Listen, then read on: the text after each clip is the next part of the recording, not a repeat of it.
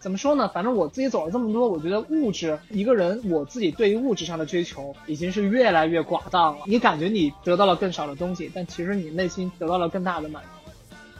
你真的走到户外去，那种静谧，户外的那种声音，风声也好呀，树叶吹动的声音呀，鸟叫呀，包括溪水的声音。而这个时候身边如果恰好还有一只跟你关系非常默契的小狗在一起的话，那真的就就完美了。就我唯一的一个计划就是。当雷拉走不动了，我背着包我也得带他出去。我开着车背着包也带他出去，去到去到之前他去过的地方。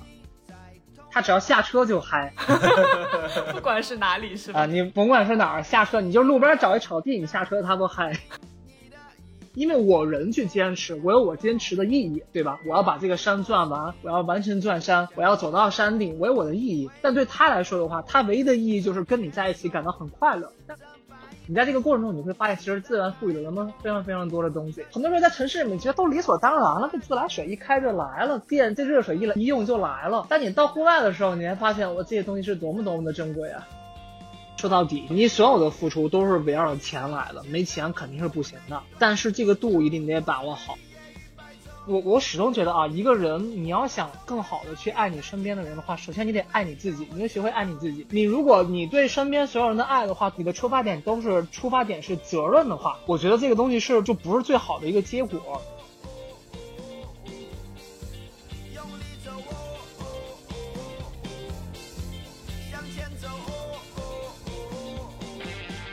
大家好，我是阿火。大家好，我是大米。哎，这一期又特别有意思啊！我先问一下大米，大米，你的理想生活是什么样子的呢？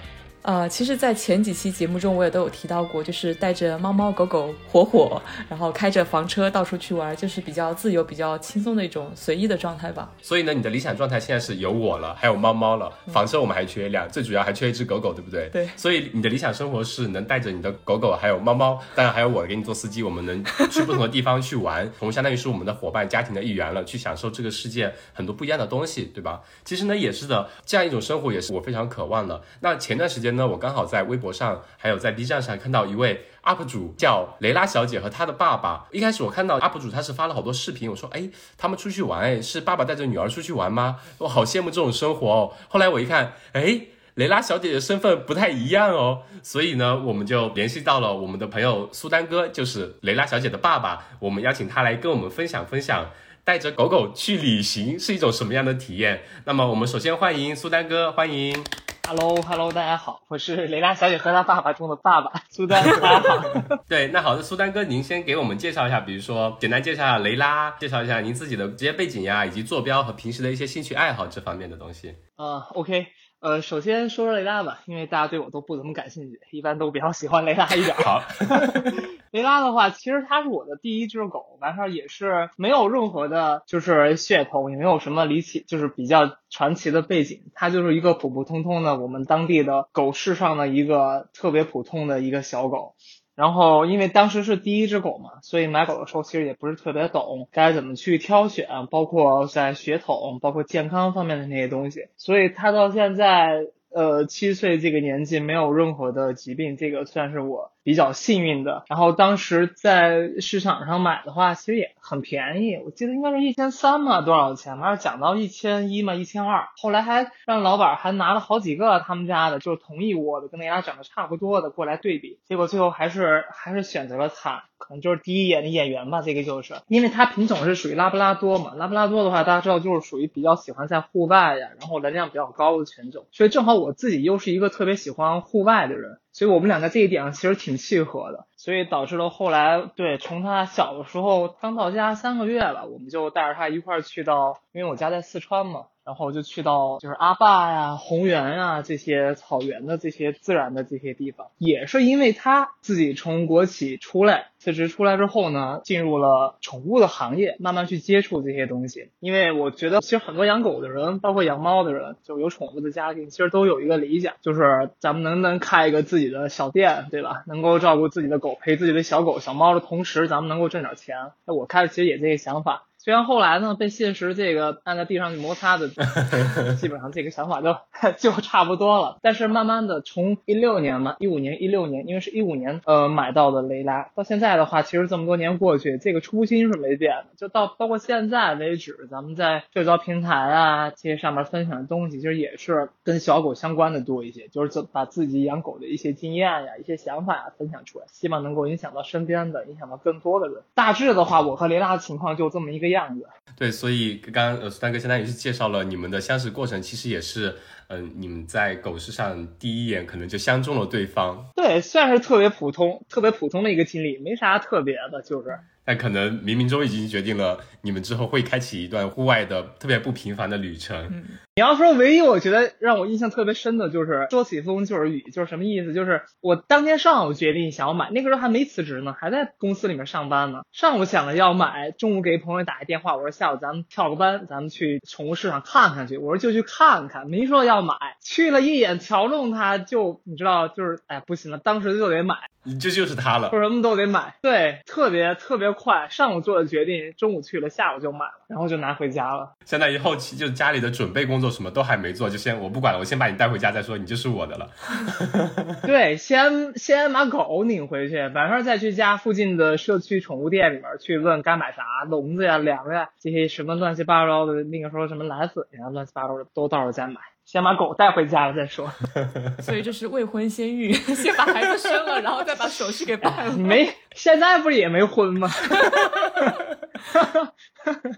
这个过程是特别有意思啊，就可能真的，嗯，像你说的演员这种东西，你一见杨过误终身，一看也是雷拉，那就是雷拉了。对，说实话，那个时候老板抱过来好几只狗，我发照片过去，让朋友帮我挑一下，就从什么眼睛啊、鼻子呀、长得好不好啊，让他去，他专业嘛，帮我挑嘛，我那啥也不懂。但是我在我眼里，我觉得看不出区别，我觉得都一样。但是我就认定了他，因为那个时候印象特别深是，就是卖狗的那个地方，它是一个小的像鱼缸一样的，但是是没有顶的，没有封顶。的一个鱼缸，就你能看见里面的小狗，它是属于里面就是最给我感觉就是最孤僻的一个，就所有的小狗都很兴奋的想想让你摸摸啊，怎么怎么样，它就一个人缩在角落，然后背对着。我的电脑里面还有一张照片呢，那个时候给它拍了第一张照片，就是整个狗就特别孤僻的那种。哎，我说这太可怜了，就他吧。哇，那真的可能说的深刻一点，真的是有一种冥冥之中已经决定了什么，从那个时候开始。嗯，可能是吧，演员吧，就是。嗯，对，所以后来也是像你说的，你们坐标在成都那边，然后你觉得自己也是喜欢特别喜欢户外的，像拉布拉多这个品种也是要经常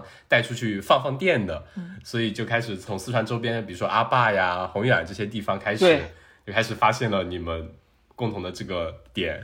对，就养它之前我也爱出去玩，现在包括他，他也爱玩，正好这个品种，你说我我要养一个吉娃娃，养一个。约克夏，我养一个其他的就是像 lap dog 那种，就是观赏犬的话，说实话，可能咱对咱们柯基其实还稍微好点。像其他的一些观赏犬的话，咱们可能还没这个机缘就能够走这么多地儿。就正好，因为那个时候为什么养拉布拉多？你知道，就是在全美最受欢迎的。家庭宠物犬的话，不就是拉布拉多吗？那想那会儿也不懂，想着，哎呦，别人都养这个，这个我觉得体型也还合适，我就养个这个吧，根本就没考虑它这品种适不适合玩，或者怎么怎么样。那个时候没想那么多，所以还真的是运气还挺好的，正好养养到一个挺合适自己这么一个喜好的这么一个犬种，那特别好。那其实呢，我从也是今年上半年四月份多的时候开始关注到您的微博还有 B 站，我看到，哎。呃，你当时是决定说要带他去旅行，而且当时的计划是说要带他上青藏高原，走遍新疆、西藏、青海，就是西部吧？对，中国的西部。对，中国的西部走遍，而且是前后相当于经历了有一百二十天，相当于四个月的时间，对吧？对对，四月出发，八月回来了。哇，那这真的这是非常非常漫长的一个旅途。那我们可以说一下初衷吧？为什么你当时会有这个想法，说要带雷拉去？旅行很多可能，我们其实之前有做过一个探讨，做户外创业的一个团队说，他们当时有段时间卖过狗粮，卖过猫粮，后来他们发现，好像养宠物的是不是都特别宅啊？跟户外感觉是两个群体，但是您这边是。带着狗子去旅行，而且去到中国的大西北、西部的那么那么壮丽、那么美的一个非常荒野的一个户外，当时是出于怎么样一个初衷呢？想去做这样一件事？嗯，这个话题其实真的它的点特别多。我先从人的角度，先从人的角度来来说吧。就我自己的角度，因为第一个我自己是喜欢旅行的，第二个我在那个时间段正好有一个工作的一个 gap time，就是有一个空闲期。因为我之前在北京，完事儿我正好是今年的年初从北京回到成都，准备开始一个新的一个，就算是不知道是第几次创业了吧。完事儿中间就有这么一个空闲期，然后呢，我是想借着这空闲期，能不能，因为我之前我自己走过，也带雷拉走过太多的地儿，就是那种短途的，呃，十天左右的，二十天左右的，走过太多的地方了。我一直想，就是呃，能不能自己去开一个所谓的房车，完事儿带着雷拉，就他跟我就我们俩，我们出去走个。我当时想的是一个月、半个月，后来计划一做一做一做，直接就做到四个月了。我想，那正好有这么一个时间段，反正我现在回成都还没有就是新的一些安排，我就利用离开北京到成都这个时间段出去，就是完成我这个一个想法。因为我不知道我后来还有没有机会去拿四个月的时间或者小半年的时间来做这么一个事儿，我不知道。对我就觉得现在我有这个机会，那我就当机立下，赶紧就去做这个事儿。第二个是因为。之前本来想做这个事儿，因为没车，想的是得弄一房车，对吧？跟我那小车，我那是一个福特嘉年华的 1.5T 的两厢车，手动的还是。然后我想，我这车，你说我跟雷达两个吧，我觉得其实够用了。然后就把它改成了一个床车。就是里面反正水电除了煤气之外的话，就水电啊什么的，你做饭啊，就是日常生活包括睡觉、工作都没有问题。然后我这边的情况就完全 OK 了。雷拉这边的话，因为他现在就已经马上就七岁了，马上就七岁了。对于一个七岁的小狗来说的话，它的运动量肯定就不能说跟年就是年轻的时候，比如说一岁两岁这个最活力的时候去相提并论了。而且后来我工作一旦忙起来之后呢，我不知道还有多少时间能够这样去走。所以我觉得现在这个时间段对他来说身体是最合适的，时间我们也合适。我就想走一个两个人的，就他跟我，我们在外面生活，说的不好听一点叫流浪，这么一个感觉到底是怎么样的？对，其实这个事儿我是在。还没有接触雷达，就我大学毕业我就想做，因为大学的时候我是我们自行车队的队长，我们车队那个那个时候每年都会骑车去拉萨，我是一直没有走成，为什么？因为那个时候就是爸爸妈妈眼里的乖孩子，爸妈不让走，咱们就听话，咱们就不走，所以这个想法就一直没能实现。我就想，如果真的这事儿我放在我大学毕业就做的话。那后面好的东西可能也都不一样了，所以现在我觉得去做的话，对也还不迟，就是当下就是最好的时间嘛。既然有这个机会的话，雷拉的状态也都非常不错，那咱们就去走这么一次，就这么一个初衷就出发了。就对我有看到您的分享，你后来其实还有说像你说的流浪，还有一点说想逃离那个水泥钢铁森林这种感觉，是吗？对对对对对，因为户外。对我的感觉来说，真的是太棒了。我觉得就是我之前特别喜欢一句话，就是英文就是 “nature is a remedy”，就是自然是最好的治愈嘛。我是这么给它翻译的。因为真的是我觉得，甭管你有多大的烦恼，怎么怎么样，你真的走到户外去，那种静谧，户外的那种声音，风声也好呀。树叶吹动的声音呀，鸟叫呀，包括溪水的声音。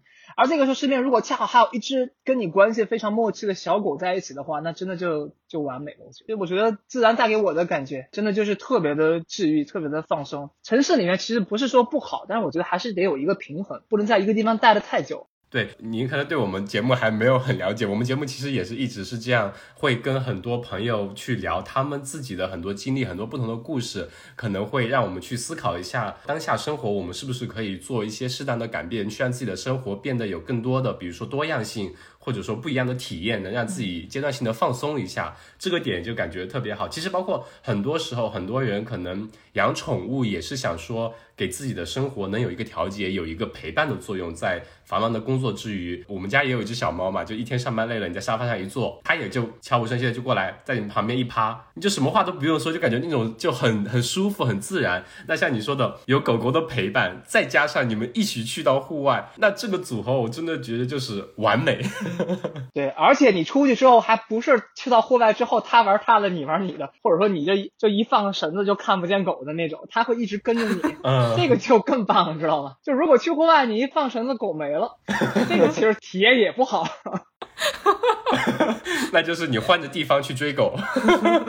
对对对，这个其实很现实的啊，因为身边很多狗友的话，确实有这个情况。所以这应该也是你在这个节点，像你说的，刚好是非常完美。因为雷拉跟你相伴了七年之后，你们之间也有很强的一个默契。所以去什么地方也都是形影不离的感觉。我感觉从你话语中，你感觉已经完全把它当成家人。你刚才提到提到是我们两个人怎么样，两个人，而不是说我和一只狗。对啊，你看这么多年就一块经历的，除了户外之外的话，你经历的工作上的、生活上的、情感上的好与不好，他都在。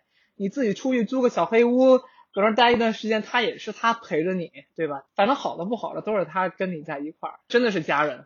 嗯，其实我跟阿伟也就在一起七年，所以你是狗还是我是狗？你是狗。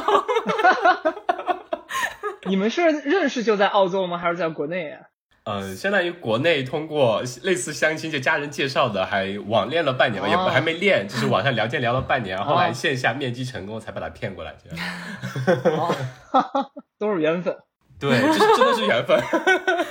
对，刚刚就是苏丹哥给我们讲了一下，就为什么去做这趟旅行。我们一听就真的觉得非常的有共鸣。嗯嗯，包括有雷拉的陪伴，以及一起去户外享受这种非常静谧、非常震撼、非常。空旷自由的这种状态特别特别好，那我们就可以接下来把这一百二十天的一个行程给我们分享一下。因为我其实一直有在追你的那些视频，你们去到一个地方，我会看那些视频。我真的觉得，如果我们把它展开来录的话，一百二十期播客都不够录。对，其实每一期，我记得我做了差不多六十多期 vlog 吧，对对对，vlog 每一期其实都有很多的内容和故事在里面。嗯，对，所以我一直在想说。怎么跟您聊，能把那些很好的东西给展现出来？真的觉得不够用。那我们就简单的像我们自己出去玩一样，从吃穿住行这几个方面来给我们讲一讲。所以很多细节可能听众听到觉得感兴趣，可以去搜雷拉小姐和她爸爸的 vlog 去看看。对，微博以及 B 站都有视频，真的去看一下，特别好。还有一个小红书也有。对对对，都可以去看一看。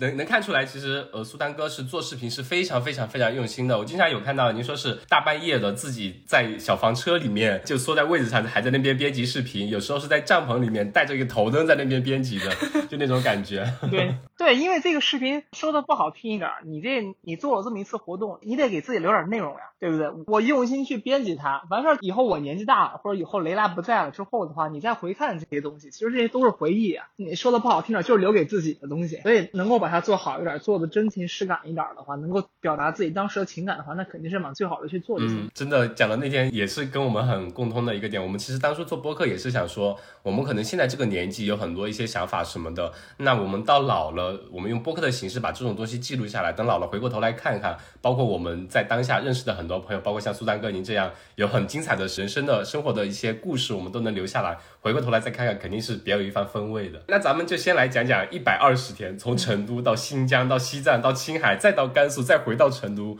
这样一大圈的一个故事。那咱们先从吃穿住行的话，就先从吃上来说吧。一路上您是怎么安排自己跟雷拉的一个饮食的呢？呃，雷拉的话主要是狗粮吧。因为出去的时候狗粮是最方便的，但狗粮还是以冻干为主，呃，有时候给一点干粮。对，因为小狗的话，冻干相对来说会好一些，而且冻干它的水分摄入会充足一些，所以一般是以冻干为主。我自己的吃的话，因为我要上高原，我得带一个那个高压锅。我那车里不是有电吗？有电的话，高压锅就特别好用了。因为高原你不带高压锅，你也弄不熟这些米什么的，你也弄不熟。平时的话，就到了一个店儿，你在那个地方当地的这个菜市场里面买点当地的一些。东西啊，就基本上我就买个两三天的嘛，两三天的，因为现在说实话，这路上一路上都有补给，然后你买个两三天，你你那个时候出去气温也低，你就放车里，它也不会坏，车里还有冰箱，冻着肉什么的。我其实，在到新疆之前，我自己过的真的是按别人的话说就是特别惨，或者说就是真的就是流浪，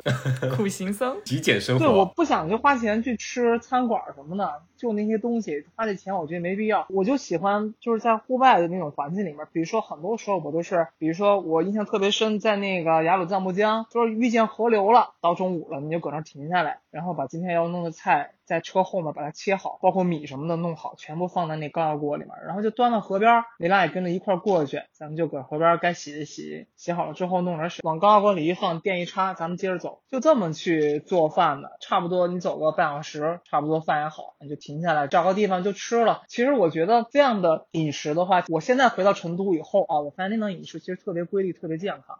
首先你吃的东西是正儿八经的食材。没有所谓的快递里面的料理包。第二个，你也没有机会去买什么奶茶呀、什么饮料呀、咖啡呀，就你的你的饮食摄入就特别健康、特别有营养。所以那段时间其实真的整个人的感觉也都非常不错，可能在嘴上可能稍微那个了一点儿。然后呢，去到新疆之后呢，因为新疆说实话，什么串儿啊、腰子呀这些吃的也多了起来了。太多了，对对，然后新疆本来它物质也比较丰富嘛，然后我朋友又过来了，正好。对，我知道你朋友也带了一只狗，对，朋友从北京过来了，专门来找你玩儿，你不能天天带着他吃高压锅呀。这没这个没办没办法，后来也是到了新疆开始腐败了，就每天撸串儿啊啥的，就就吃的比较腐败了。前期在西藏的话，整个西藏差不多接近一个月的样子吧，就基本上都自己在路边儿吃。我觉得其实挺好的。那我刚才听你说的是，你可能真的是随遇而安，到了雅鲁藏布江的江边就取点雅鲁藏布江的水来煮个饭，那真的就是你和对对对雷拉是喝着天山的雪水一路这样喝过去。对，我觉得这样挺好的，就是你真的可以去感受一下。你在这个过程中，你会发现，其实自然赋予了人们非常非常多的东西。很多时候在城市里面其实都理所当然了，这自来水一开就来了，电这热水一来一用就来了。但你到户外的时候，你还发现，我这些东西是多么多么的珍贵啊！就是，嗯嗯，就就这么一感觉。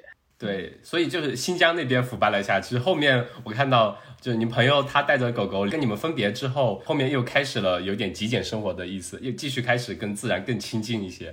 对，后面基本上我也没怎么出去吃，都是自己做。的，但是吃这部分其实我觉得也是很好的，跟我们之前讲的说，喜欢户外的人可能真的就是到了哪里，你有个瓶子，你只要有水的地方，你就能装水喝。而且新疆、西藏那边那一带的水的质量应该说是相当相当高的，很多都是雪水融化，嗯，对，可以直接对喝。对对，然后我会有经常也会看到视频是，可能你们在河边玩的时候，你比如说在煮饭或做饭的时候，你就是带着雷拉在水里面跑啊玩的。我看雷拉在那边撒丫子跑的感觉就是特别特别的好。对吗，本来拉布拉多它就喜欢水嘛。那我们讲讲穿这部分。我其实刚才想问你说，带了高压锅是因为有高原反应嘛？那雷拉它在高原上面会不会有一些像我们人类所说的高反这些东西？呃，首先在雷拉这个个体上来讲的话是没有的，就是这么多年去这么多地方，包括咱们上冈仁波齐五千七八，它也没有什么反应，就跟平常是一样的。啊、但是不排除说某些小狗，因为平时的生活习惯、饮食，包括品种、包括基因，对吧？还有运动，它的状态不一样。呃，我也见过很多小狗到高原是有高原反应的，就是什么嗜睡啊、没有精神呀、也是有的。但雷拉雷拉是没有的。对，我看到有，比如说印象中是在进藏还是进新疆之前，有一个高速上可能堵车堵了一段，然后你就下了车，跟着雷拉两个人就在旁边跑。我看雷拉就完全不像嗜睡的样子，特别有活力。对，那个时候在新疆，新疆就是堵车嘛，堵车就带他下来走走玩玩。那吃吃说完，我们说说穿。所以在青藏高原，像雷拉的话，在那个温度下面，它会不会有一些特殊的衣服呀、衣物啊什么的做保护呢？我比较好奇鞋子，就是嗯会不会有狗狗鞋之登山狗狗登山鞋之类的东西？有有有，鞋是这样的，鞋的话，在之前的几次出行当中的话，我是有给它穿那个，就是因为狗狗的鞋子分了很多种，有雪地的，也有就是登山的，就是越野的，还有一种是日常穿的，分了很多种，包括还有专门雨鞋，就下雨天穿的这种，哦跟人其实是一样的，对。然后之前去云南的时候，爬那个哈巴雪山嘛，就穿的是有雪那个雪地的，雪地的就是里面它带绒，鞋里面带绒毛的，带那种抓绒的，完事儿。还有一个就类似于人们的那个雪套一样的，它会提到那个脚上面，防止那个雪进入鞋里面。然后外面也是防水的，这个是雪地的鞋子。去冈仁波齐的话，因为会涉及到两天五六十公里的这个山路，那可能会把鞋带上。带上的原因没穿，有的时候我穿，有时候没穿的原因是因为雷拉因为这么多年的户外的话，它的脚垫就它的那个脚垫上的死茧，其实就是已经很适应这样的徒步了。就如果你带一个平时在城市生活的小狗，你到这种地方来的话，它其实走一走，你会明显发现它的脚垫会发红，甚至会就是起泡。这个时候就需要提前给它穿鞋，让它适应穿鞋来保护它的脚。但是对于像雷拉这种它脚垫已经能适应的小狗的话，你给它穿鞋的话，其实反而会影响它在地上奔跑时候的这种触感，怎么怎么样？因为狗天生是不穿鞋的，咱们说出于保护。你给它穿鞋，对，所以鞋其实对小狗来讲是这么一回事儿。然后衣服的话，平时呢下雨就不说了，肯定得披一件雨衣，对吧？倒不是怕它冷，是怕我累，因为它给弄湿了，我得我得给它打理，这个是挺累的一件事儿。如果说平时像到了西藏那边、阿里那边海拔高了，天气冷了，白天活动的时候，我是不怎么给它穿东西的。我晚上睡觉会给它穿一个就我所谓的睡衣吧，其实就是一个抓绒的一个套衫一样的这么一个东西，带弹性的那种。就是他在车里睡的时候，因为咱们就只有一个睡袋，给他盖的是。我的另外一个特别薄的一个羽绒睡袋，我自己盖的是一个特别厚的，因为小狗本来抗冻就要强一些，然后加上又在车里就不是那么的冷，但是我会给它穿一个抓绒的那种衣服，其他的衣服就没怎么穿，这一次就没怎么带了。因为之前有带过那种，其实小狗还有很多衣服，包括雷拉有一些像以前的 r a f a 的那种，就是防寒服呀，有点类似于我们的羽绒服一样的，里面是人造羽绒，然后外面是那种就是跟人的羽绒服特别像那种衣服，其实挺多的，但是。我的现在的概念就是，如果没有必要穿的话，尽量不穿。因为对于小狗来说的话，他们还是希望能够轻轻松松的嘛，就什么不穿裸奔是最好的。它对他们来说，对，我们不是有只猫嘛，然后我们试着在猫脚上放任何东西，它就不会走路了，就就完全不知道脚在哪儿。对对，狗狗也是一样，嗯，是。但有时候就是你去的环境，或者你你要从事的这个活动，确实需要它用到这种衣服。我觉得这个是非常有必要去穿的，不是说这衣服没有它的用处，只是说平时的话，你就是没有必要穿的时候，我个人觉得是还是让狗狗轻松一点，让它自在一点会好一些。对，我觉得对，像你说的，你一百二十天是相当于在冈波人旗或者其他地方有各种各样不同的路面，有雪地啊，有实地啊。但可能像你也是跟雷拉那么多年出行了，去了特别多地方。像你刚才说的，还一起去过哈巴雪山是吗？我真的是 惊呆了，那太厉害了。就是没有登顶，登顶失败，风太大了。那一次去的时候在云南，哦，那太厉害。包括那个虎跳峡嘛，对，云南不是特别出名的徒步路线嘛，也去过。我都是自己靠双脚走的，我都没想象过带一个狗。是，就所以相当于是你跟蕾拉也是在那么多年的一个默契中，也知道了他的在什么样的情况下需要怎样的装备，需要。怎样的帮助？对对，真的是其实已经非常了解了。我想说插个题外话，就是比如说虎跳峡，我记得那种路线上人还是挺多的，会有其他人看到觉得你很神奇吗？就带只狗来。呃，我们当时去的时候，那个季节是疫情爆发之前一月份，那个时候没啥人。但其实你去很多其他的地方的话，会有人，包括冈仁波齐徒步，很多藏民看见以后觉得就是特别，也不说神奇吧，但他们会觉得很很好奇，很新奇。我当时跟雷拉在那个虎跳峡。我觉得干过这一辈子，我觉得是最让我记忆犹新的事儿，就是虎跳峡不有一个天梯，你知道吗？有没有印象？虎跳峡有好几个天梯，有一个是。就他们当地叫什么真正天梯，其实就一个基本上是属于垂直角度的，长度有三十米左右的，就建在悬崖边上的这么一个天梯。然后当时我是抱着雷拉，一个手背着它，一个手爬梯这么上去的，大概过程有十分钟左右吧。对，这个是让我记忆特别记，倒不是因为它怎么怎么样，雷拉全程是特别稳定，那视频它是特别稳定，没有也没有动也没有叫，包括整个狗的状态也非常好。是我确实是还是挺累的。当然，当时该做的安全措施啊、保护呀、胸背啊、安全绳什么的都给拴上了。但这个事儿，我觉得让我还是就是挺觉得还是挺有意义的一个事儿。共患难是共同经历了很多东西嘛，就是。嗯，可能真的是，如果雷拉没有遇见你的话，他也这辈子可能也不会去到那么多的地方，看到那么多可能其他狗狗看不见的风景。可能还躲在角落背朝着主人，那就是另外一种狗生。那我们说说住吧，就是刚刚其实苏大哥有说到，说自己对自己的车子做了改造，也是你和雷拉的住宿嘛。你说里面有冰箱、有电、有水，而且像你说的，其实是比较小的一个两厢的呃福特的嘉年华的那个车。那你当时做改造是怎么去做的呢？就是花了大概多久啊？有然后中间会不会有很多困难？因为我想到说自己做车一个改造，毕竟应该还是比较难的吧。呃，对对对，其实是这样的。呃，首先要解决的是空间问题，因为那个车小，不像房车，你有很多地儿可以放东西。首先解决空间问题，简单的解决方法就是买一个车顶行李架，啊，就是车车顶的行李箱的那种，就带盖儿的那种。我买了一个越野车用的，放在我那小车上。我觉得看着还挺还挺协调的，因为大嘛，小车的那个就特别小，放不下啥东西。因为我还得带自己的徒步的东西啊，背包啊什么乱七八糟的，这东西特别多。然后解决了空间的问题之后的话，你要解决自己的问题，就是怎么样精简一些东西，就能不带的就不带，带必要的东西就行了。这样的话，我们两个人在这一百二十天的东西，基本上这个车。能放下，而且还有富余电的话，其实简单，就一个电瓶，再加一个逆变器，基本上车里的用电啊，包括你要用个什么吹风什么的都没问题。电脑就更别说了，都能带得动，都没问题。然后水的话，就就一个水箱嘛，简单的一个水箱，然后在加油站找那个加油的人要了一个他们加油的那个软管，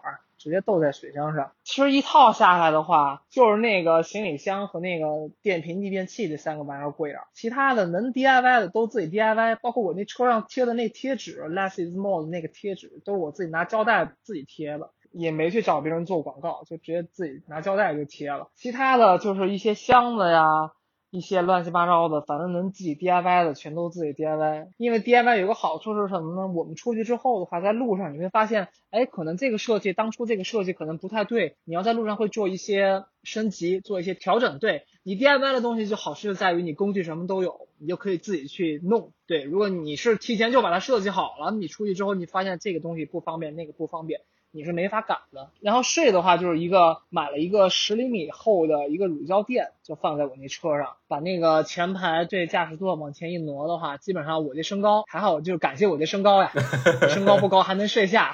你要高点的话就没办法，相当于是后后座跟那个后备箱那一块是直接给打通了的，放下乳胶垫就可以躺下了。对对，本来两厢车就是通的嘛，它没有后备箱这个说法。然后我那后座的话，因为嘉年华它是没有后座的，它其实就是在那个车底盘上放了一个垫子，就是后座了。你把那个垫子拿下来，然后把靠背放下去，它也不存在说是拆了后座的这么一个违反路规的这么一个东西。我座都在，只是我把那个上面那个泡沫垫拿下来了，我的靠椅啊、靠背什么的都在上面，所以这个也不会在路上也不会被警察就是说说找麻烦，所以基本上就就这样就行。所以你当时自己决定要对房车做改造，大概花了你多少时间，能把它从开始改造到后期完成能上路？如果真的说是实实在在花在上面的时间的话，我估计肯定也就不到一个礼拜吧。哦，这么这么方便？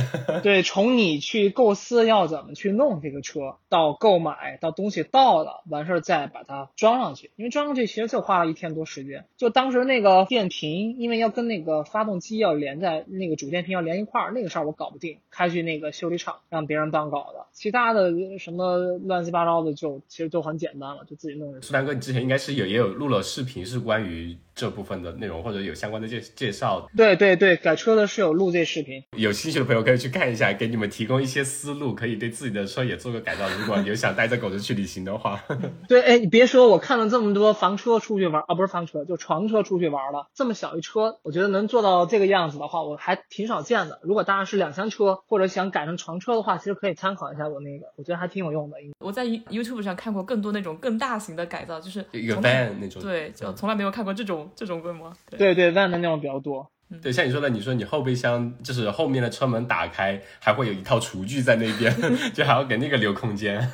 对，很方便，就是什么东西都很方便。除了说你车低了点儿，不像 van 呀这种，你可以站起来在里面做东西之外的话，你得弯上腰。其他的我觉得都还挺，真的还挺方便的。嗯嗯，那后面后面也可可不可以就是请苏丹哥把可以我们分享一些照片在我们的 show note 里面，就是听友也可以看一看，后面把链接也放在 show note，然后大家都可以进去看一看相关的一些评。会非常有意思啊！可以可以，没问题。对，那所以你在这个过程中，大部分时间其实都是住在自己车里面，然后有时候可能，比如说在新疆那段时间跟朋友的时候，一起是有住在一些呃旅店，对吧？对，在新疆的时候，在车里住的时间就特别少了，但在西藏的时候，基本上一半一半吧。我为什么要去旅店？是因为在旅店的工作环境会好一些。我那车里蜷缩在那儿，说实话，这车本来就小，时间久了以后人还是不舒服。所以有时候为了更好的工作剪片的话，会找一个旅店，然后在里面住个两三天的那种。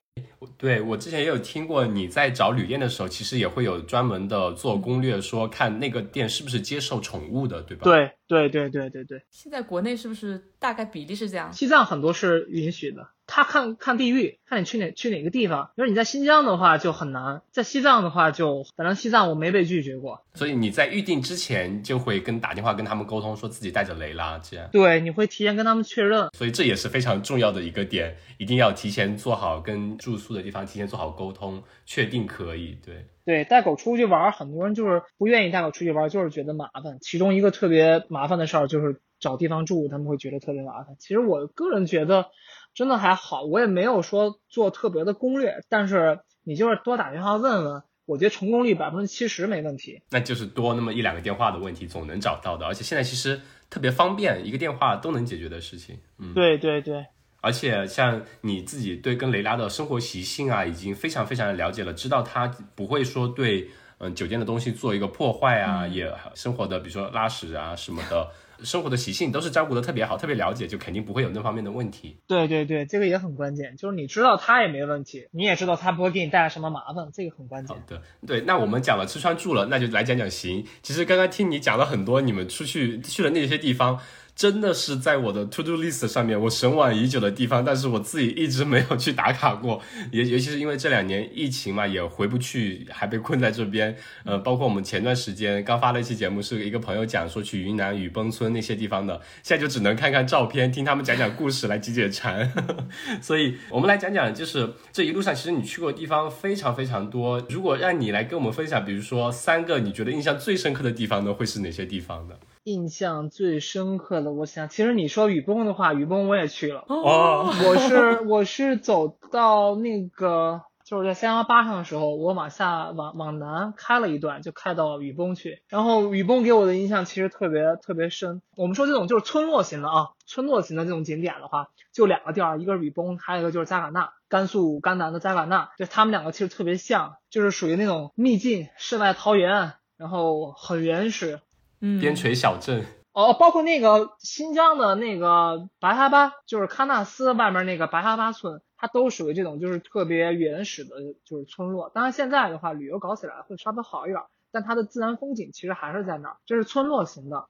然后湖泊型的话，新疆的赛里木没得说，新疆的赛里木如果真的是有听众还没有去过的话，真的是非常推荐，因为赛里木它是。我这么说吧，西藏的湖是真的漂亮，但是你是真的去了，你会感觉就是心在天堂，身在地狱的这么一个感觉。因为西藏的湖泊它没有做特别好的旅游设施的配套，包括公路，包括海拔，包括自然气候都非常的恶劣，但环境真的是很美。但是新疆的湖泊，特别是赛里木湖，真的是让你感觉就是非常的。悠闲的这种旅游就是特别舒适，包括它的环湖的车道还专门修了第三个车道，就一个全全是红色的车道。那个车道的话，就是专门留给你在环湖的路上，你随时都能靠边停车，你随时都能在湖边玩任何一个地方。你想停车，你就开到那红色的那个车道上，把车停下来，然后就搁那玩就行。真的，包括它的设施啊、配套服务啊都特别好，而且风景真的是。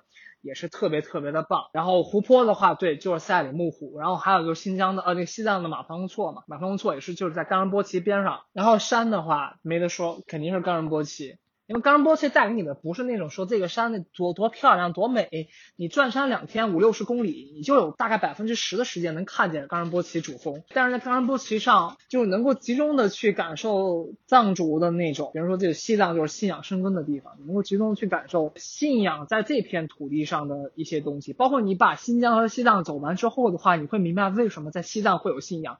而在新疆的话，更多的是欢乐。在新疆的话，你说它不是不是说没有信仰，它有，但是在西藏的话特别明显，因为这个地方太疾苦了，这个地方太贫乏了，就是人们赖以生存的东西，说的不好听一点，在阿里的话，牦牛都不好养活，就是连草都没有，牦牛都不好养活。阿里的东西，我们在冈仁波齐、塔尔钦那个镇上的东西，要么是新疆运过来，从新疆这边拉过来的蔬果，要么就是从拉萨拉过来的蔬果，它自己是不产东西的。在那种地方的话，你就能够非常明显的感到信仰在这个地方的这种影响力。所以，特别是在冈仁波齐那个山上，然后到新疆去之后的话，那就是一片绿色，就是你感觉哇，这个地方物质就特别的丰富。然后人们也是新疆本地人，他们自己走哪儿都提小音箱，在那儿车里随时都备着那个垫子。就很多时候你在外面就看见一家人车停在路边，围坐在地上，一大家人啊，就是很多很多人围坐在那垫上，放着音乐，搁那吃瓜果呀、聊天呀、跳舞什么的。我们在那个在赛里木湖那停车场就能看见本地的人搁那儿就等停车，搁那儿跳舞呢。你感觉他们就是他们的欢乐和西藏人的欢乐是不一样的。我就好像有点讲偏题了吧？讲风景，你怎么讲到这儿去了？没有没有，这个的确是我可能真的只有你一趟行程下来去了两个地方，这种深刻的反差会更加的明显。从一个可能像你说的连草都不生长的地方，到了一个全是草原、土地肥沃、人民情绪非常欢乐的这样一个地方。更能体会到，对对对，你能够体会到，所以我其实真的挺建议，如果大家还要去玩的话，可千万别去说去走马观花去打卡去，其实真没意思。比如我有十天时间，我宁愿只去一个地方，就好好的你在那个地方多待一下，你是能够真的体会到那个地方的一些东西。如果真的是因为时间的原因，比如你有十天，你又想走很远的话。那种打卡的话，其实你就是打了一卡，拍了一照片，其实你真的没有能够去体会到当地的那种感觉，这个其实挺关键，我觉得。打卡式的可能真的跟，比如说我在小红书上刷刷照片也差不多，就到地了拍个照片看一下就可以了那种。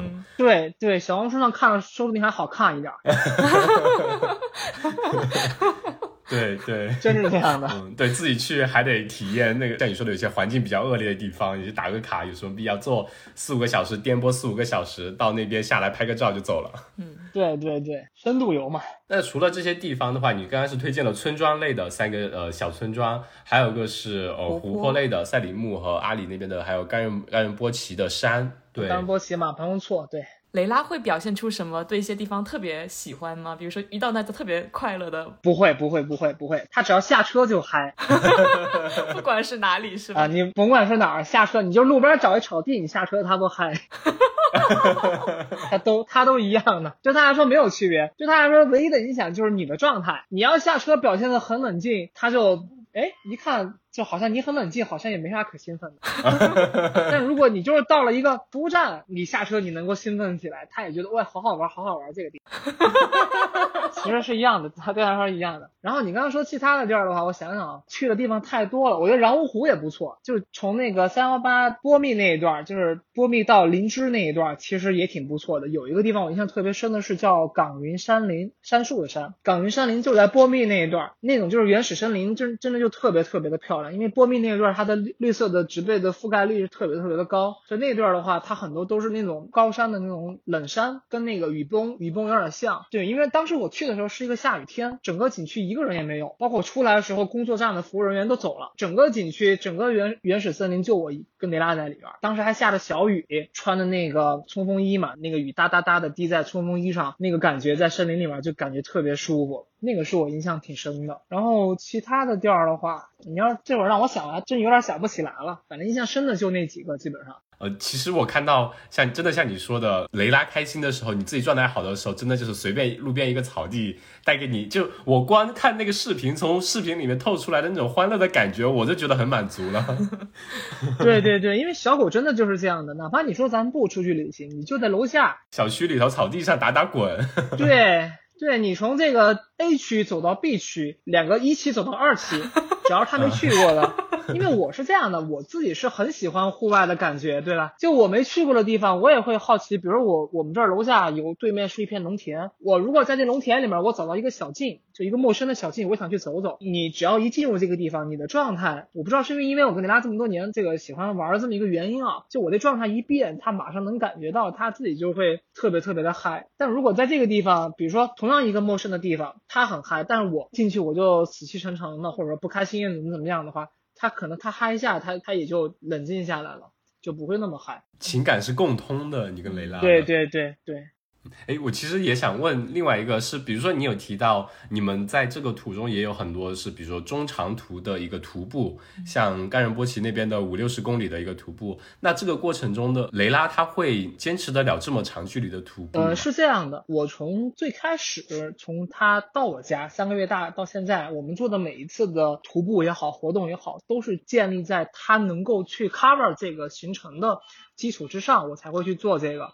我不让他去坚持，因为他如果是坚持去走这个路的话，对他来说就没有快乐，对，没有快乐了。因为我人去坚持，我有我坚持的意义，对吧？我要把这个山钻完，我要完成钻山，我要走到山顶，我有我的意义。但对他来说的话，他唯一的意义就是跟你在一起感到很快乐。但如果这个行程对他来说变得特别的困难，需要他去坚持的时候，你站在狗的角度来讲的话，这件事就没有意义了。唯一的意义就是跟上你，不要掉队，不要把我丢这儿了。这个就是不愉悦的一个一。一个东西，比如说举个例子，我们在冈仁波齐徒步，如果走到一半他不行了，或者他不想走，出现明显的不想走了，我就直接就打了回复，就以最短的路程就往回走。但是我们去了这么多地方，到目前为止，他在户外没有出现过任何一次就说不想走了，或者说怎么怎么样不行了。唯一有一次好像就是。哎，我记得是在哪个地方，因为那个时候他的脚掌还不是特别的，应该还挺小的时候，茧还不是特别特别的厚，就他想玩，但是脚垫确实有点磨破了。那一次我是比较心痛的。其他时候的话，基本上就是他都属于一个特别嗨的状态，包括在加卡纳去徒步也是一样的，上山上山到下山到两天，反正我觉得在户外的话，他就是各种嗨。但这个也是看狗啊，有些小狗的话，它可能就是不喜欢这种这种东西，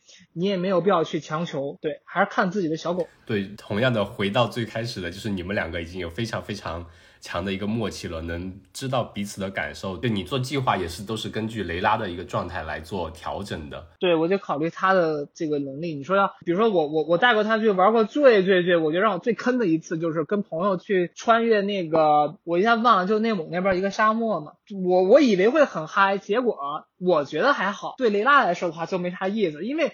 穿越的话不是徒步穿越，那沙漠里面徒步穿越肯定不可能，那都是开车啊。坐在那越野车里面啊，它因为上下颠簸嘛，那个沙沙漠上面、沙丘上面，他雷拉就是全程就是在车里，就是还好没吐，就已经是他做的最好的，没吐，但全程就很紧张。我有机会我就带他下来走走，那个是我玩过这么久带雷拉的，我觉得就是对他来说最不友好的一次。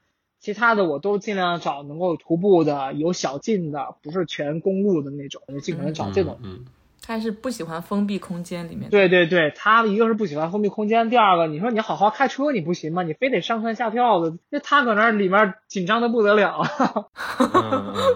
毕竟是四脚着地的，跟我们人类也是脚掌着地的一样。对对对对对，那跟我平时开车风格不一样呀，他也不能适应。那我们再说说，就这个一百二十天整个过程，像你说的，你最开始计划可能就一个半月、两个月的，没想到后面走出一百二十天来。那呃，你在这个过程中有没有某个节点说想让你就哎算了，打道回府吧那种感觉？还真没有。我在路途中好几次，因为我平时发到微博上的、抛在上面的，包括抛在小红书上面的，可能都是别人看的感觉。我操，那睡大马路呀！你这个 洗澡在河里洗啊？你过得这么惨啊？就很有好几个人问过我，他说：“你说真的，你给我说真的，你你觉得难后悔吗？你觉得难受吗？” 我也我也给他说真的，我说真的一点都不后悔。我说我觉得他是一个什么状态呢？就是。比如你你可能有时候做饭呀、洗澡啊，确实雅鲁藏布江里面，我印象特在阿里的时候，雅雅鲁藏布江里面洗澡，哇，那衣服一脱，那河里面冷的不行，你会觉得很多时候不方便，很多时候确实不方便，包括。车里待久了也觉得也觉得身体也不舒服，但是你每天早上起来吃了饭，把车上的毛扫一扫，完事儿把所有东西弄好收拾好之后，行李箱一扣，车门一关，雷拉一上车，咱们再次再次出发的时候，当你把导航一设，看着今天比如说开三小时、两小时或者五小时、六小时，一出发的时候，感觉一下就不一样了，因为你感觉你一直在路上，前面的所有东西都是未知的。其实一开始刚出发的时候，我会对未知会感到有一点不太适应，因为人都不喜欢未知的东西。我都希望我下一站是确定的，我去了住哪儿，对吧？怎么吃，路线怎么走，什么环境，什么风景，怎么拍，都是确定的，我是最舒服的。所以一开始有点不太适应，但后来的话，其实真的是慢慢的就适应了这种就是未知，就是你去哪儿，你甚至今天住哪儿你也不知道。很多时候在路上，下午四五点、五六点，我就开始边开车就边开始物物色，说今天咱们住哪，在哪个地方住，把车停在哪儿。就这种未知的话，到后来反而让人觉得，哎，我每天都在经历新的东西，我随时随地都在解决问题，所有的成就、所有的快感都来源于你把问题解决之后的这种快感。所以其实它会不断的给到你惊喜，不断的给到你不确定中的确定，这个感觉的话，就让人感觉特别舒服。你说我现在回来了，我都还想再去一次。当然，这个也不太现实，对吧？你毕竟还有家人，你毕竟还有朋友，你还有工作需要去做。但如果真的还有这样的机会的话，我是挺想，哪怕就是同一个路线，我都想再去走一次，因为真的这感觉。我觉得特别舒服，所以没有想过说打道回府之类的这样的事情，没想过。只想过不不要停下来，继续往前。对对对，想的就是往前走，去不断的去多去经历一些东西。只要我的身体、我的 financial、我的经济、我的雷达的状态允许我们这么走下去，我觉得就是挺好的。这个东西就挺好的，因为这个事儿的话。这个事儿，说实话，真的应该放到大学毕业之后去做。而不是现在去做。但是你也不能再等了，因为你想做，你要再等，等到什么时候呀？是吧？四五十岁了，现在三十多了，你等到四五十岁再做，那肯定就更不现实了。小孩啊、家庭啊什么的，那个时候你需要操心的事儿就更多了。对，那你觉得这趟旅行带给你最大的收获会是什么呢？最大的收获呀，对我刚刚听过来有一点，就是我自己的感觉，我就觉得好像给我展现了一种非常不一样的生活，就我们。自己的一个 routine 的一个固定的一个生活，相当于跳出之外，每天都是全新的东西，那种对我的刺激，我感觉好大。对对，我觉得最大的收获的话，我觉得应该是两个方面来讲。第一个方面是人生观、世界观的改变，也不是改变吧，就是触动吧，或者说一些一些一一些微小的改变吧，这是第一个。第二个就是生活方面，我就是回到你刚才说的那个话题，就是我们现在生活在城市里面，生活在这个钢筋水泥的这个森林里面，但是我还是希望。在我的生活当中，尽可能去创造一些不同的地方。比如说，我在成都，成都一百多个博物馆，我可以去博物馆。我可以带小狗去不同的地方，去结识不同的朋友，去尝试不同的工作的方式。就是在我的这个看似平凡的这个生活里面，多去创造一些不同的体验和经历。这个点怎么说呢？这个点如果展开讲的话，就是很多人其实我们说大家都是被这个社会裹挟着前进，你得交房贷，你得怎么怎么样。说到底，你所有的付出都是围绕着钱来的，没钱肯定是不行的。但是这个度一定得把握好，就是很多时候是因为为了钱。你其实失去了很多生活的快乐和生活的意义，一天到晚都是围着钱。当你赚完钱之后，你又觉得我可以挣更多钱。当然，你挣钱也是一种快乐啊。我只是说有很多不同的可能，你要去尝试。然后第二个就是我刚才说的那个人生观、价值观上的那那个收获的话，就是感激。我觉得就是感激，感激我们现在拥有的所有的东西。就我刚才说的水，对吧？龙头一开，你能有水洗澡，随时能洗；水果蔬菜随时能买，吃饭也很方便，洗碗也很方便。说的最难听的就是我在路上在徒步的时候，别人给你一烂苹果，你都觉得哇，好珍惜呀！就是你觉得这个苹果虽然是烂的，虽然是烂掉的一个苹果，但它真的就吃的特别特别香。但你想想，平时我们在家里水果稍微坏一点，其实能丢就丢了。就是你对。身边东西的这种珍惜，哪怕就是我说我现在睡这床，我现在成都我租这房子，我睡这床，我前两天还跟房东联就是联系呢，我说能不能给我加一中垫，因为这床它就是铺了一个七点五厘米的一个一个乳胶垫，其实睡久了还是感觉不太舒服，还是有点硬，因为它下面是一个木板，它就一个七点五厘米的乳胶垫，其他啥也没有了，还是有点硬，我觉得，所以我说能不能给我加一中垫，但你想想。一米八乘两米的大床加七点五厘米的乳胶，旁边就是一个落地窗，能看见成都外面的风景，多好的环境了！我在外面的时候哪有这么好的环境呀？你这一个小车里面，对吧？翻个身、起个身都恼火的一个小床。我们举个例子，我们在阿里的时候，外面刮着大风，下着冰雹，甚至有时候下着大雨，你从外面吹着狂沙的时候，你从外面进到你的车里，往你那个小床垫上一躺，你觉得哇，好舒服呀！然后你你到了西藏，你到了阿里，你住一个青旅，就是进去，你感觉床都在响的那种。你有一个床，你躺上去觉得哇好舒服呀。哪一个地方的环境能比现在好呀？都没有现在好。但你在现在你躺在床上，你反而觉得这床不舒服了。当时你觉得那床很舒服，其实这个就是一个观念的一个改变，就是你真的是要去珍惜当下的一些东西。怎么说呢？反正我自己走了这么多，我觉得物质一个人我自己对于物质上的追求已经是越来越寡淡了。甭说现在没钱，你就是有钱了，我也不想再拿钱去说给自己。你说家人如果有这个喜好，咱们给家人。购办一些好的东西呀，对，满足家人的这个我觉得没有问题，因为你不能要求每个人都跟你一样是这么一个怪癖的想法。我说怪癖打个引号的怪癖的想法啊，就对我自己来说的话，我就是觉得如果真是能够有财务自由的那一天的话，其实我倒挺愿意把这些事儿拿去做一下，比如说到山里面去支教啥的。包括我之前我都联系过我朋友去山里面支教这个事儿，我就问他能不能带狗，他说带狗可能不太好，那为啥呢？他说你看你跟呃雷雷拉的那个生活方式。那别人山里的小孩怎么看呀？哦，别人自己吃不饱穿不暖的，你带着小狗去，小狗照顾的那么好。我说你这说的还挺有道理，确实也是这么回事儿。我说那最短几天啊？他最短半年。我说我靠，这半年雷拉没人照顾，那我也去不了呀。我说现在就没办法。对，所以其实收获的话，就是心里的收获，感激当下的一些东西，包括对物质上的一些。反正真的，你走出去之后的话，你会发现物质真的不重要，重要的是开心和快乐。你看西藏人的开心快乐，就是我今天忙完农活了，挤完牛奶了，我或者我收割完这个青稞了，晚上我我去转金去，我围着那个经文，对吧？转金轮，我去转一圈。我就觉得今天就很幸福。包括他们有时候到了非农忙的季节或者非旅游的季节的话，他们没事儿，天天就转金去，天天就转，就觉得很幸福很满足。你再到新疆，他们的幸福满足就是，哎呀，这个唱唱歌跳跳舞，到了周末一家人出去。到景到那个风景的那种旅游地儿去，咱们去地上坐着玩玩，这就是他们的快乐。他们其实你说生活有多有钱，多怎么怎么样，没有，别人其实没有咱们过得好。所以我给我那个车上贴了拿那个胶带贴的那个东西，就是 less is more，真的是这样的。你你感觉你得到了更少的东西，但其实你内心得到了更大的满。反而现在你东西多了，楼下奶茶店都好几个呢，我选哪一个喝呀？还有好多卤串店是吧？说的好多串串。对，给到你的东西多了，比如说我这小车几万块钱小破车，我能用就用就行了。如果我手里是一个一百万的车，我举个例子啊。我手里是个一百万的车，我就要考虑他去哪个地方去做保养呀，停车又怎么停呀？我就会他给我东西更多，但同时我需要为他付出的东西也就多了。对，有一些东西的付出其实是，就是我感觉是对我人生、对我提升自己的本质带来幸福感的本质是没有多大的用处的。我觉得就是看似你这个、这个、这个、这个、这个收收获的东西。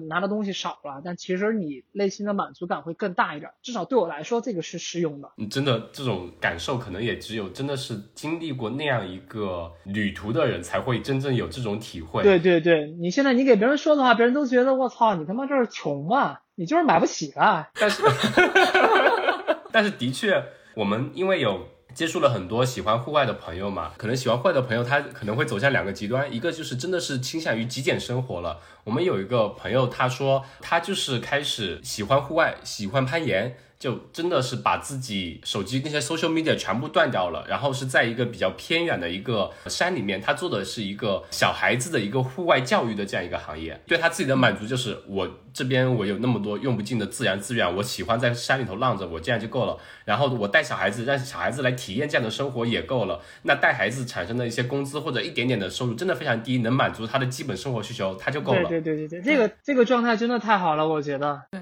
他觉得过得特别幸福，嗯，就物欲会比较低。这种的话，不过呃，我们其实也一直在在说，很多时候真的可能我们跳入到一个怪圈里面，可能很多事情都是围绕着钱转。很多时候你走出这个圈子之外，看看外面的世界，其实有很多值得我们去探索、去思考的地方，而不是说仅局限于眼前的这一块屏幕啊，或者说目前的这一点的蝇营狗苟，或者说自己的这份工作。呃，去想一想其他的东西，你可能生活会变得更加的轻松一些。嗯，我们前几期还有一期节目是一个地理物理学家，他就是研究那种会有研究一些水的流向的问题。他又说，现在全世界人大部分人都在关心钱往哪里流，只有那么一小部分人还在关心水往哪里流。当时我觉得特别触动，真是很多人可能已经不知道自己的心该往哪个方向走，就是感觉大家都是为了被社会所裹挟。对对对，因为很多时候，比如说我说你说去做一个决定吧，出去旅行，很多人说。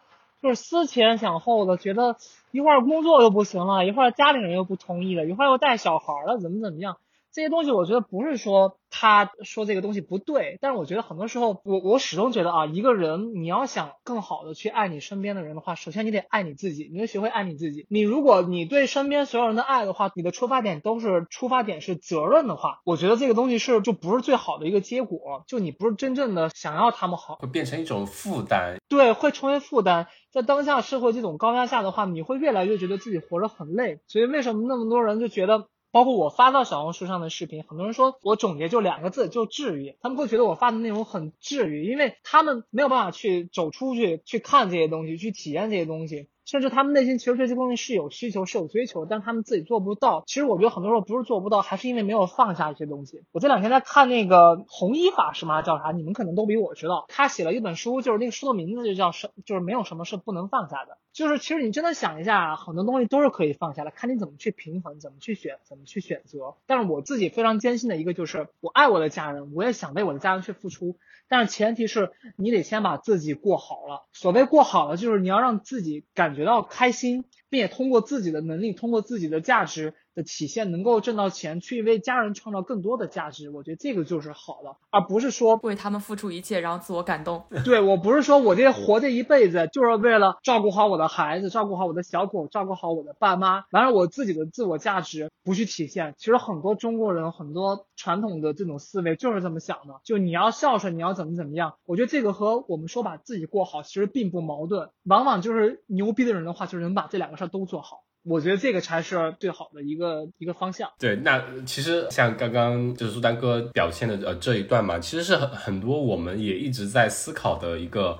话题其实你做的那些视频，其实我们做播客，我最开始也说跟您做的这一系列的视频也有一个共通的地方，呃，希望能让更多人看到可能这样一种生活的可能性吧，能引发他们的一些思考，能考虑一下是不是可以让生活多一些其他的可能性，让自己的生活可能并不是说那么的有高压，或者说被社会裹挟，能相对的让自己轻松一点。那希望也就是大家如果对。同样的，我是非常想让大家能去看一下苏丹哥的视频，真的特别开心。能看到雷拉和苏丹哥的那种喜悦的东西，是从视频里面会溢出来的。你看到雷拉在奔跑的时候那种感觉，即使你去不了，你看一看，你也很解压，很治愈。对，因为这些东西都是自然的嘛，都是发自内心的。你要说真的是为了做而做，为了拍而拍的话，其实你是拍不出来的。对，我们最后再问两个问题，就是其实也就是一个吧，就是说你跟雷拉现在已经走了中国的西部，以后后面会不会？还有什么计划想带他再去走其他一些想去的地方呢？想去的地方太多了，我觉得就不用国内了，那到国外我也想去，但我现在没有计划说去哪。我唯一的一个计划就是，当雷拉走不动了，我背着包我也得带他出去，我开着车背着包也带他出去，去到去到之前他去过的地方。就那个时候，对我觉得这是我的想法。但是你说现在计划去哪儿，我还真没这计划。现在说不定可能明天就走了，也有可能。的确是说走就走的。嗯，其实你刚刚说的那一个景象，我们有想到，我们当时去这边的一个山上玩的时候，那个也是要开车开完之后，可能要走个两三公里，要在一个山顶上面能看到很很远的地方的景嘛。我们当时就是爬到山顶的时候，看到一个老大爷带的只很老的狗。对，那个老大爷可能有七十多岁，头发都白了，然后他怀里抱着一只小吉娃娃一样的，就放在怀里面。然后我说他叫什么名字啊？他说他叫 Nine，就是九嘛。因为他那个楼梯很比那个小狗本身可能还要高一些，所以他就在怀里自己也颤颤巍巍的抱着他，一手扶着那个台阶楼梯旁边的扶手，就这样慢慢一步一步的去。我觉得那种感觉也是。特别特别的感动，所以就你刚才讲起说，可能等以后雷拉走不动了，你也还要带着他一起去看到这个世界上更多美的地方，真的觉得哇，好感动。嗯嗯，是啊，你想想，我在一九年做了一个视频，就是徒步那贡嘎，四川贡嘎贡嘎雪山嘛，徒步贡嘎的一个视频，我里面当时就讲到一句话，就说，因为当时雷拉才四岁，四岁的话，我当时讲了一句话，就说。你说雷拉带给我什么东西？很多人说这养狗能带给你啥呀？又不能帮你做事儿，又不能帮你怎么怎么样，你还得照顾它，每个月还得花这么多钱，到底这狗能给你带给你啥？我就这么想，就是你说我如果没养雷拉的话，我们举个例子，我每天养雷拉，每天我陪它遛遛弯遛两小时，这两小时我们是在运动的吧？我们是在走路吗？要么是在跑，但我们都是在户外，对吧？我们平均每天两小时。四年的话，我当时算了一下，就差不多三千多小时吧。你说如果没有他的话，这三千多个小时我会在干嘛？我要么在玩游戏，要么在看手机，要么我在社交，要么在喝酒，对吧？要么在跟朋友去玩，就是做这样的东西。但是因为他的到来，我当时四年时间，三千多个小时，他带我来到户外，来到大自然，去体验这些东西，去感受这些东西，无论是对我的心理还是对我的身体，我觉得都是没有什么东西可以取代的。对吧？我觉得这个就是小狗能够带给你的东西。那至于他们来说的话，其实虽然你身边有家人有朋友，但是对小狗来说的话，比如我，我其实就应该是雷拉的整个世界了。别人都说小狗很幸福，很怎么怎么样，小狗就觉得真好。就说别人好多人说我下辈子都想当一个狗，但你真的想当一个狗吗？狗是没有自由的，你要想想。他去哪儿，他吃什么，他过什么样的生活，他自己说的是不算的，对，取决于主人啊。所以我们就是他们的世界，我们带给他们什么样的东西，他们就只能被动的去过什么样的生活。所以我觉得，既然他来到了我的身边，那我肯定就是尽我自己最大的努力去给他我能够给予的最好的生活。而这个过程的话，其实也是在不断的在培养我自己对于生命或者对于生活的认知的这个东西。因为我觉得，只要你付出了，你就能去做这事儿了。你哪怕就是养一枝花、养一盆草，你只要付出了，你去做了，你都从中你都会有收获的。我觉得就是这样。对雷拉，可能对于你或者说呃狗狗或宠物，对我们来说可能。不单单是下班后的或者说生活之余的一种慰藉，它也是同时在给你进行一场可能为期十年或者十多年的一场教育，让你能在不同的方面有很多的学习，有很多的感悟，对，包括对自己的人生也是一样。会有很多的回馈的，对对对，嗯，他用他的一辈子陪你走过人生的一段，可能只是你的一段，但是是他的全部。对啊，所以你想都这样了，你说他老了，你能不带他出去抱着他出去走走吗？是，肯定得呀。对，是不是？报答师恩。嗯嗯。所以雷拉他现在去了那么一长段旅行回来之后，到现在在家里，他会不会有有说，哎，我在家里待不出来，我整天闹着想让你带我出去玩，这样会有吗？嗯，他现在是这么一个状态，就是走了这么久之后的话，他对这种普通的遛弯，就是已经是感觉非常的平淡了。啊，就是你看，你看其他的小狗，咱们下个楼就玩玩，只要出门就嗨，对吧？他现在是出门不嗨，就很淡定，就这。见过世面了，对对，到哪都很淡定。但是你说一旦要进山去玩了，去到一个陌生的地方了，你感觉那个车呀就开始开这个盘山路了，嗯，他就开始在车里面就对，就开始兴奋了，就开始激动了。出去也是一样的玩的很嗨。但是你说日常的在，有时候像成都现在天气热，有时候楼下走走他都不愿意走，就想回去。他觉得没意思，可能是因为一方面是确实去了很多的地方，他的这个兴奋的阀值被提高了，这是一方面；还有一方面呢，可能确实是因为你毕竟小狗从几岁到现在的话，它就是它这个心智的成熟的话，它可能也是什么东西见多了之后，它也就没有那么的兴奋了。这可能都有原因吧。我看到你每天晚上睡前还都会给它按摩好久好久，对吧？对啊，你得摸摸它呀。你毕竟说实话，我天天跟它待一块儿，但是你很多时候在工作，你在做你自己的事儿，它睡它自己的觉，其实是没有互动的。这个你摸摸它的话，对它来说，其实就像爸爸妈妈就是摸这个抚摸婴儿、抚摸小孩一样的。我我不知道能不能触发他这个什么催产素啊，或者或者什么多巴胺的这个分泌啊，但是我觉得摸一摸的话，他肯定是会舒服一点的，开心一点的。对对，我看他就是躺在床上随你摸，然后摸的好舒服，就随你摆弄，太舒服了。是我们这个采访这个过程当中的话，他不也一直靠在身边吗？啊啊，就安静的享受着你，一直拿屁股拿拿屁股怼你。雷拉雷拉你好，哦，他戴着耳机听不见，听不见听不见。好的，好的。那今天也是非常感谢，就是苏丹哥能跟我们分享你的这一段，我感觉是非常奇妙、梦幻又很很不一样的东西，可能非常复杂，很难以用一个词或者一句话去描述的一段旅行。也包括学学到了很多，跟雷拉的感情，当然肯定也是更深厚了。但雷拉也见过了很多不一样的东西。那其实我说真的。我们聊这样一期一个小时，真的真的真的完全不够 cover 那一百二十天旅行中的哪怕只有一天的精彩程度。所以大家非常感兴趣的话，可以去看一下那些视频里面的东西，更直观的去体会视频里面溢出的那种欢乐和那种自由的东西，可能会能让你触动的某些东西。我们其实很期待，可能有一天能回去，能亲自撸一撸，对，摸一摸雷拉，然后能一起跟雷拉去户外野一野，浪一浪。没问题，我在成都等你们。嗯，好的，好的。非常感谢，谢谢苏丹哥，谢谢，行行好，也谢谢你们，谢谢你们。